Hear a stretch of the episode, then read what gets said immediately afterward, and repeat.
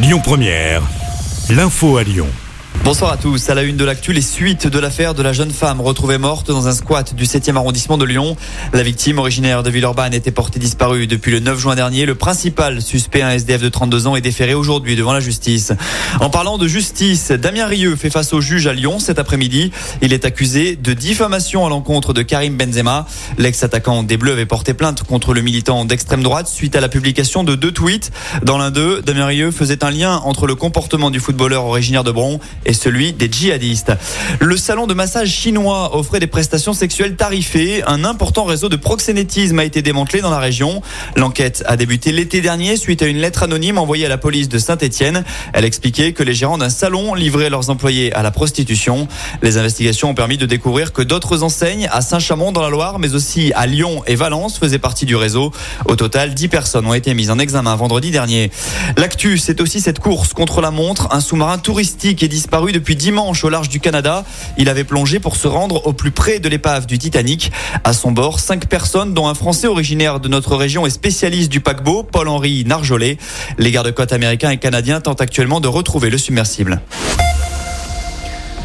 Personnel hospitalier était en grève aujourd'hui. Quatre des cinq principaux syndicats ont déposé ce préavis afin de demander des hausses de salaire et de meilleures conditions de travail. À Lyon, un rassemblement était programmé devant l'agence régionale de santé à midi. Eux aussi veulent mieux vivre de leur emploi. Les salariés d'IKEA Lyon sont aussi en grève aujourd'hui suite à un mouvement national initié par l'intersyndicale. Cette dernière dénonce les propositions de la direction d'IKEA France lors des récentes NAO, les négociations annuelles obligatoires, notamment la suppression de la paye de la journée de solidarité, mais aussi une trop faible revalorisation des salaires vis-à-vis de l'inflation. Après Emmanuel Macron, Laurent Vauquier attendu demain au salon du Bourget. Le président de région s'exprimera à cette occasion sur le soutien d'Auvergne-Rhône-Alpes à la filière aéronautique. Rappelons que le salon a rouvert lundi après quatre ans d'absence en raison notamment du Covid. 320 000 visiteurs sont attendus d'ici vendredi. La poussière du Sahara de retour dans la région. D'après les prévisions d'Atmo Auvergne-Rhône-Alpes, un nouvel épisode de particules désertiques en provenance d'Afrique est attendu aujourd'hui jusqu'à la fin de la semaine. Conséquence, la qualité de l'air va se dégrader ces prochains jours. Prendre le train de Lyon jusqu'à Barcelone, ce sera possible dès le 13 juillet avec la compagnie espagnole Renfe. L'annonce a été officialisée hier. Il faudra compter environ 5 heures de TGV pour rallier la capitale du Rhône et celle de la Catalogne.